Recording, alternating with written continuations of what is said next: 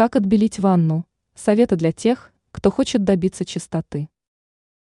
Со временем ванна начинает становиться загрязненной. Это портит вид помещения, вызывает дискомфорт у владельца. Для решения проблемы можно прибегнуть к простым, но действенным и безопасным средствам.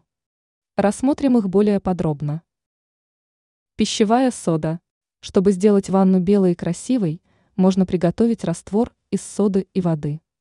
Нужно лишь смешать данные компоненты до получения густой пасты, а затем обработать поверхность. Через 15 минут пятна должны исчезнуть. Средства из лимона и соли. Сочетание данных компонентов также является эффективным. Окуните разрезанный лимон в соль и начните тереть проблемные зоны ванны.